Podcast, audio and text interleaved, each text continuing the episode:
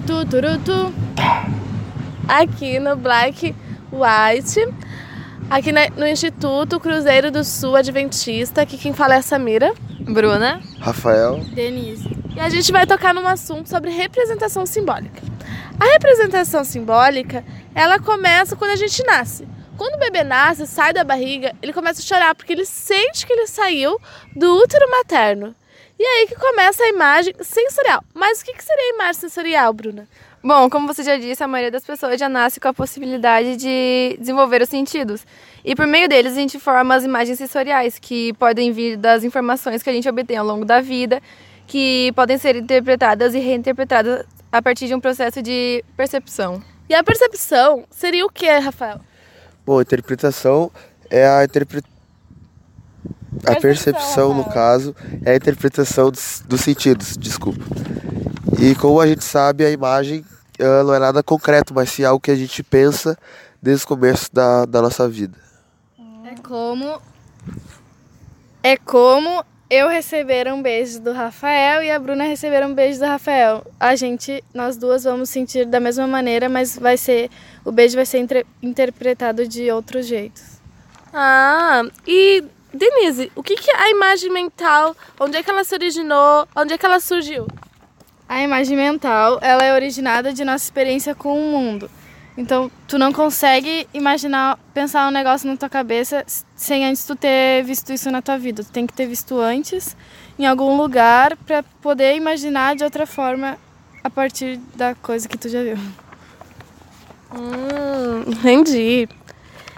E, e também com isso entra a, o símbolo. O símbolo, ele seria algo que tipo tem um significado para mim, tipo uma medalha. Eu, eu, corri lá numa corrida e ganhei uma medalha, ou eu ganhei um anel de um namorado.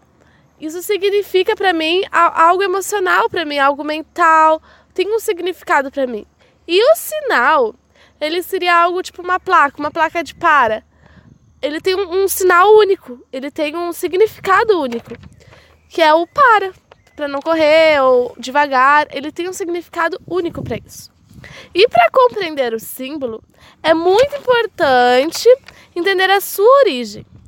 Ele se forma a partir de imagem que tem. E é a imagem que forma o indivíduo. Desde que, a gente, desde que a gente nasce, abre o olho, a gente começa a ver as imagens. E é através das imagens que a gente pode imaginar. E tem gente que fala, tem pesquisadores que falam, que a gente já começa a formar formar significado, formar formar assim desde o útero materno. E tem alguma complementação, Rafael? Uh, é interessante saber que a vivência da, da criança ou do bebê desde cedo é muito influenciável pelos gostos que ela vai ter no futuro. Por exemplo, as pessoas de que ela, que ela, que ela vive por perto, no caso o pai ou a mãe ou a avó se desde pequeno ela, ela vive com essas pessoas pelas quais já tem hábitos e gostos, essa criança também vai começar a formar uh, ideias semelhantes a dessas pessoas que ela convive. Bruna, a linguagem ela também pode ter uma grande dimensão simbólica nas práticas cotidianas, por exemplo, metáforas, frases feitas, tipo, elas podem ser baseadas em, em experiências que a pessoa já teve não é como não tem uma como uma criança nascer racista. Ela ela ela desenvolve essa ideia de não gostar ou ser como é que preconceituosa por conviver com gente como os pais, como primos, com a, com a família, por ver que são assim, a criança acaba desenvolvendo essa ideia na cabeça dela e acaba sendo também. Então isso seria uma influência? a nossa opinião, nosso modo de pensar é muito influenciado também. Até a cor, o jeito que ele se veste? Sim. E é com é tu tu tu acaba tu tem o aplicativo do Pinterest, tu vai lá e pesquisa ah, roupas tal tal, tu vai acabar sendo influenciado pela roupa que outra pessoa já usou para te poder usar também porque tu gostou e tal, tu acaba sendo influenciado. Às vezes tu nem sabe de um assunto, mas uma pessoa comentou tu pensa que é assim e daí tu vai pesquisar mais sobre isso e não é realmente do jeito que a pessoa falou, mas tu foi influenciado pelo modo daquela pessoa de pensar.